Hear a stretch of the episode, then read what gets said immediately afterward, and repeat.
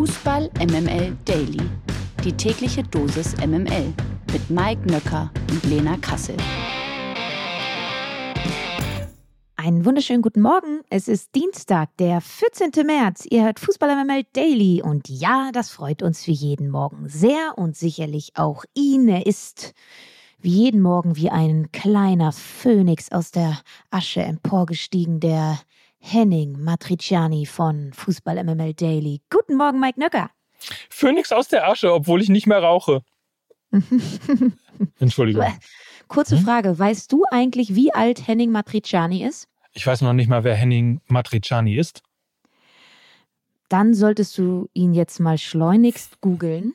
er mutiert langsam zum neuen Schalker Helden empor. Ah, ist das der Und mit dem Bild? Äh, mit dem, ähm, das, der mit dem Bier auf dem Kopf, ne? ich sag mal so, ich sag mal so, der Typ mit dem Bier auf dem Kopf und Henning Matriciani haben zumindest die gleiche Frisur. Nein, kleiner Scherz. Natürlich weiß ich, wer Henning Matriciani ist. Ich kann dir auch sagen, dass er mittlerweile 22 Jahre alt ist und in Lippstadt geboren ist. Was und er sieht aber aus, er hat aber eine Frisur, als sei er schon 23 Jahre alt. ich glaube, du kannst die, wenn du 23 sagst, die Zahlen umdrehen. Dann könnte es in etwa hinkommen, so wie er aussieht. Ja. Ja. Nun ja, gehen ja. wir mal hier rein erstmal, nämlich in das hier. MML International. Keine Woche ohne Champions League. Heute Abend geht's weiter in der Königsklasse und wer, bitteschön, hätte vor wenigen Wochen gedacht, dass RB Leipzig im Achtelfinal-Rückspiel gegen Manchester City noch gute Chancen aufs Weiterkommen hat? Zugegeben, RB braucht heute eine verdammt gute Leistung, einen verdammt guten Abend in Manchester, das ist klar. Aber das braucht man ja sowieso, um weiterzukommen. Was, was glaubst du, was muss Leipzig heute alles richtig machen, um City zu knacken? Ich glaube, sie wären sehr gut beraten, eine ähnliche Grundformation und auch eine ähnliche personelle Startaufstellung wie im Hinspiel zu wählen. Da haben sie ja durchaus die etwas defensivere Option genommen, eben mit Lukas Klostermann ähm, auf der rechten Seite, Marcel Halstenberg auf der linken Seite, also nicht Benjamin Henrichs und nicht David Raum, sondern eher ein bisschen defensiver.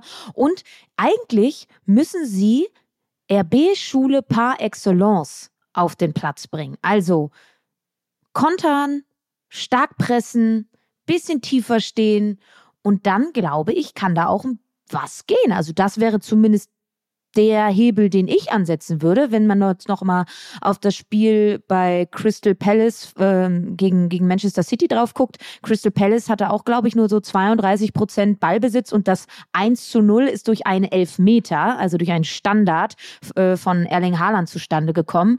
Äh, und ich glaube auch das Hinspiel war in der Champions League ähnlich gestrickt. Äh, RB Leipzig mit wenig Ballbesitz und ähm, hat so ein bisschen ja, Manchester City erst die Dominanz überlassen und haben erst später offensiv gewechselt. Als Benjamin Henrichs dann reinkam, haben sie den Treffer dann auch erzielt. Ich würde erstmal tief stehen, kommen lassen, kontern und dann schauen wir mal, was da geht. Tagesform wie immer wichtig bei, so, bei solchen Spielen. Der Torwart äh, bei den Leipzigern in so einem Spiel auch wichtig. Janis Blaswig zeigt aber derzeit echt richtig gute Leistungen. Wer hätte das gedacht nach der Verletzung von Gulacsi?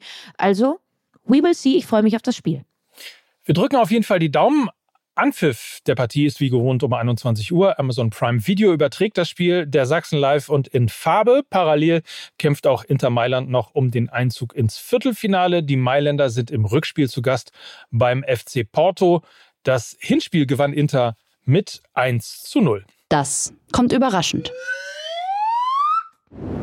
Die DFB 11 der Frauen muss bei der anstehenden WM auf eine ihrer besten Akteurinnen verzichten, denn Jennifer Marojan hat ihren Rücktritt aus dem Nationalteam erklärt. Durch ihre schwere Knieverletzung im Frühjahr des vergangenen Jahres habe sie gemerkt, dass es sich richtig anfühlt, in der Nationalmannschaft aufzuhören. So wird Marojan jedenfalls auf der Website vom DFB zitiert. Die verpasste EM in England sei eines von vielen Zeichen gewesen, so Marojan, die insgesamt 111 Mal für Deutschland auflief. Die 30-Jährige soll beim Länderspiel gegen Brasilien im April in Nürnberg noch ein letztes Mal für die DFB 11 auflaufen, was ich ein bisschen schade finde, weil ich finde, 111 Mal für Deutschland klingt irgendwie besser als 112 Mal für Deutschland, aber das ist natürlich völlig, vergiss den Punkt einfach. Wie schwer wiegt denn der Verlust von Marojan aus deiner Sicht? Ja, schon, schon eine herbe, eine herbe Schwächung. Ähm, sie, sie hat lange Zeit das Spiel der deutschen Nationalmannschaft oder generell das Spiel Fußballspiel der Frauen in Deutschland geprägt. Sie war eine Koryphäe oder ist eine Koryphäe, was das technisch ansehnliche Spiel bei den Frauen anbetrifft. Sie war, glaube ich, die erste, wo man richtig, richtig gesehen hat, was möglich ist. Dribbelstark, hat Tricks auf dem Platz gemacht, eine unfassbare Schusstechnik. Also sie hat den deutschen Frauenfußball auf ein neues Level gehoben. Auf der anderen Seite war sie ja auch schon bei der EM im vergangenen Jahr nicht mit dabei. Wir haben gesehen, was die Mannschaft trotzdem imstande war zu leisten. Es war eine sehr homogene Mannschaft, auch weil, glaube ich, der eine Superstar gefehlt hat. Und Jennifer Marojan war eben lange dieser Superstar. Auf sie hat sich das Spiel sehr, sehr konzentriert. Sie ist ja, glaube ich, schon 2016 ins Ausland gewechselt, hat auch in Amerika gespielt, bei Lyon in Frankreich gespielt.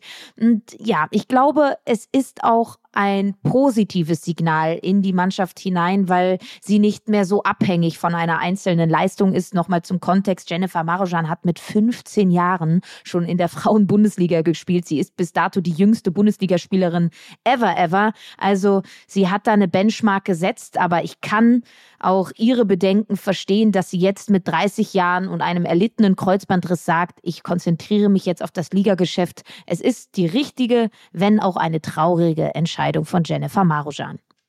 Gewinner des Tages. Das ist heute Niklas Füllkrug, denn der 30-Jährige bekam schon vor der offiziellen Kadernominierung von Hansi Flick mehr oder weniger die Zusage, bei den anstehenden Länderspielen dabei zu sein. Zitat, er hat sich bei uns sehr gut verkauft und hat der Mannschaft viel Energie gegeben. Er hat es verdient, weiterhin dabei zu sein, sagte Flick dem Kicker. Am Freitag gibt Flick sein Aufgebot für die kommenden Test-Länderspiele gegen Peru und Belgien bekannt. Der Bundestrainer hatte ja angekündigt, auf Routiniers wie Thomas Müller und wohl auch Ilkay Gündogan zu verzichten. Bei Füllkrug klingt Flick allerdings deutlich geneigter, auch in den kommenden Monaten auf ihn zu setzen. Zitat, Niklas hat sich ausgezeichnet bei uns eingefügt. Er gehört zu den Spielern, die einer Gruppe Energie geben. Dieses Mittelstürmerprofil bleibt auf jeden Fall eine Option bekannte Flick gegenüber der Süddeutschen Zeitung. Und er ist ja mit 15 Toren, muss man ja sagen, immer noch bester deutscher Torschütze der Liga. Eine Nominierung ist, würde ich mal sagen, mehr als verdient, oder? Auf jeden Fall, vor allen Dingen, weil er keinen Einbruch erlitten hat nach der WM. Ne? Hab es nochmal angeschaut. Er hat tatsächlich jedes Spiel über 90 Minuten seither absolviert. Also er wurde noch nicht mal ausgewechselt und er ist auch noch genauso treffsicher wie vor der WM. Ähm, ich glaube, fünf Tore und zwei Assists. Also es gibt für Hansi Flick einfach keinen Grund, ihn nicht mitzunehmen, weil er eben sein, die, die exakt gleiche Leistung wie vor seiner WM-Berufung ähm, absolviert und einfach glaube ich, dem, dem Spiel der deutschen Mannschaft extrem gut tut und, wie Flick ja auch gesagt hat, dieses Mittelstürmerprofil innehat, was sehr, sehr wenige Spieler in der deutschen Nationalmannschaft innehaben. Von daher eine weitere Option für Hansi Flick, vollkommen richtige Entscheidung, ihn mitzunehmen. Pass auf, das äh, nächste Quiz oder die nächste Quizfrage wird Ihnen präsentiert von Jonas Bold, von dem ich mich gestern Abend äh, quasi im Vorfeld dieser Aufzeichnung habe fit spritzen lassen für Fußball MML Daily. Wer war der letzte deutsche Torschützenkönig? Alex Meyer. Nicht so schlecht. Hut ab. Danke. Mit Spox durch den Tag. Wo wir gerade beim Thema Nationalmannschaft sind, empfehlen wir euch an dieser Stelle ein lesenswertes Interview, das ihr bei unseren lieben Freundinnen und Freunden von Spox lesen könnt. Robin Koch, ehemals Freiburg, jetzt Leeds, war nämlich bei Spox im Interview und hat über seine Zeit beim englischen Abstiegskandidaten, seinen Ex-Club SC Freiburg und eben über die Nationalmannschaft gesprochen. Sein Ziel lautet nämlich ganz klar die Rückkehr ins DFB-Team. Macht euch gern selbst ein Bild. Wir verlinken euch das Interview wie gewohnt in den Show Notes. Die Lage der Liga.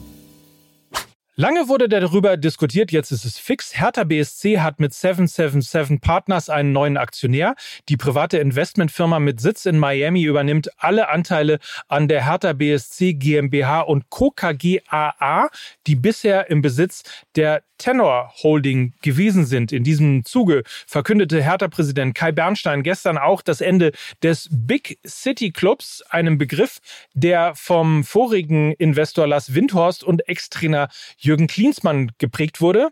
Zitat, wir wollen das Label ein für alle Mal beerdigen und diesen Größenwahn beenden. Das sagte also Bernstein. Der neue Geldgeber 777 soll laut Bernstein dabei auch schon in die vergangene Transferphase und die Entlassung von Sportgeschäftsführer Freddy Bobic involviert gewesen sein. Lena, du bist oder du warst nah dran, ähm, je nachdem, wie man sieht. Was ist dein Gefühl? Ich glaube, es ist ein notwendiger Schritt gewesen, wenn man sich auch mal den Halbjahresbericht anschaut. Sie haben einfach finanziell missgewirtschaftet, also sind sie angewiesen auf frisches Geld, um eben die Zukunft von Hertha BSC zu sichern. War ja auch jetzt ein bisschen in den Medien mit den äh, Lizenzen und so weiter und so fort. Also es ist finanziell einfach unbedingt notwendig. Und sie haben sich natürlich jetzt einen Partner ins Haus geholt, der auch schon Fußballerfahrung hat. Das ist sehr, sehr wichtig, weil die hatte Lars Windhorst nicht. Ich finde es, glaube ich, auch gut, dass es nicht eine Einzelperson ist. Ähm, das heißt, äh, die, die so im Vordergrund steht, 777 Partners, ähm, das ist ja auch so ein bisschen, naja, schwammig, wer da eigentlich hintersteckt. Äh, und nicht eine Person ist medial dann so aufgeladen, wie es bei der Tenor Holding eben Lars Windhorst war. Ich glaube, das ist sehr, sehr wichtig, ähm, um einfach auch Ruhe in den Verein zu bekommen. Und das ist ja auch das Anliegen, was Kai Bernstein da gesagt hat. Er will Ruhe in den Verein kriegen und an alle, die Angst haben, dass irgendwie jetzt 50 plus 1 kippen könnte und so weiter weiter. Das wird niemals mit Kai Bernstein als Präsidenten, einem ehemaligen aktiven Fan in der Ultraszene passieren. Also da braucht ihr äh, oder brauchen die Hertaner einfach keine, keine Sorgen zu haben. Und ähm, ich glaube, es ist auch wichtig, ähm, dass du damit jetzt auch endgültig von Windhorst los bist, dass du ein neues Kapitel aufschlägst. Ich glaube, es ist der richtige Weg, der gerade bei Hertha gegangen wird, ob das jetzt der Hertha-Weg ist und jetzt eben auch als zweiten Baustein, das mit finanziellen Mitteln zu unterfüttern. Ich halte das für sehr, sehr richtig und sehr, sehr gut. Natürlich muss man solche Konstrukte wie 777 Partners immer kritisch hinterfragen. Ich glaube, das wird allen voran aber Kai Bernstein immer und zu jedem Tag tun. Ich habe zwei Anmerkungen dazu. Zum einen, äh, 77 Partners ist ja im Grunde genommen nichts anderes jetzt, also Hertha ist jetzt quasi nichts anderes als äh, Teil der Red Bull-Gemeinde. Fußballgemeinde, nur dass es halt eben in diesem Fall 77 Partners heißt, mit diversen Beteiligungen an Fußballvereinen. Man könnte auch sagen, es ist das neue Big City Farm Team, ähm, aber äh, vielleicht noch ein kleiner, ich sag nur vorsichtiger Approach. Die sind beteiligt an Genua, abgestiegen. Die sind beteiligt an Sevilla, fast abgestiegen. Vorsicht, Vorsicht und Augen auf bei der Partnerwahl.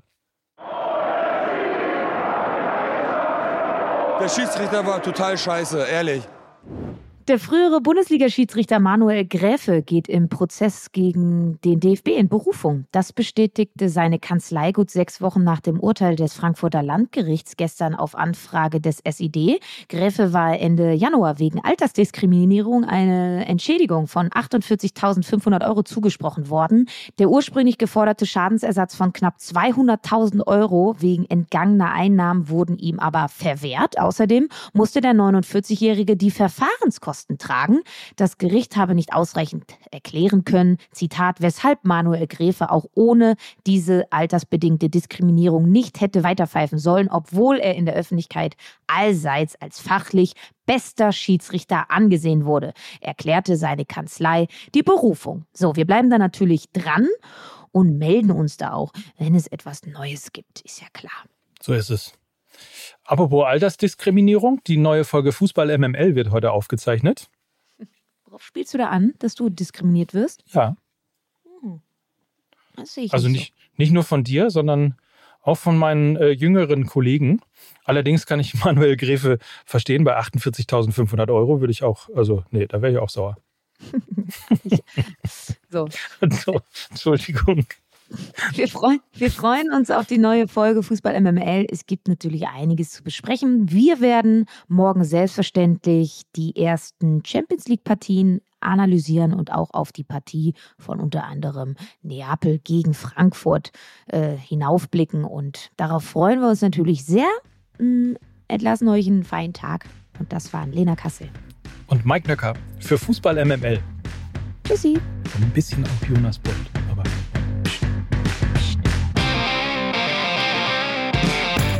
Dieser Podcast wird produziert von Podstars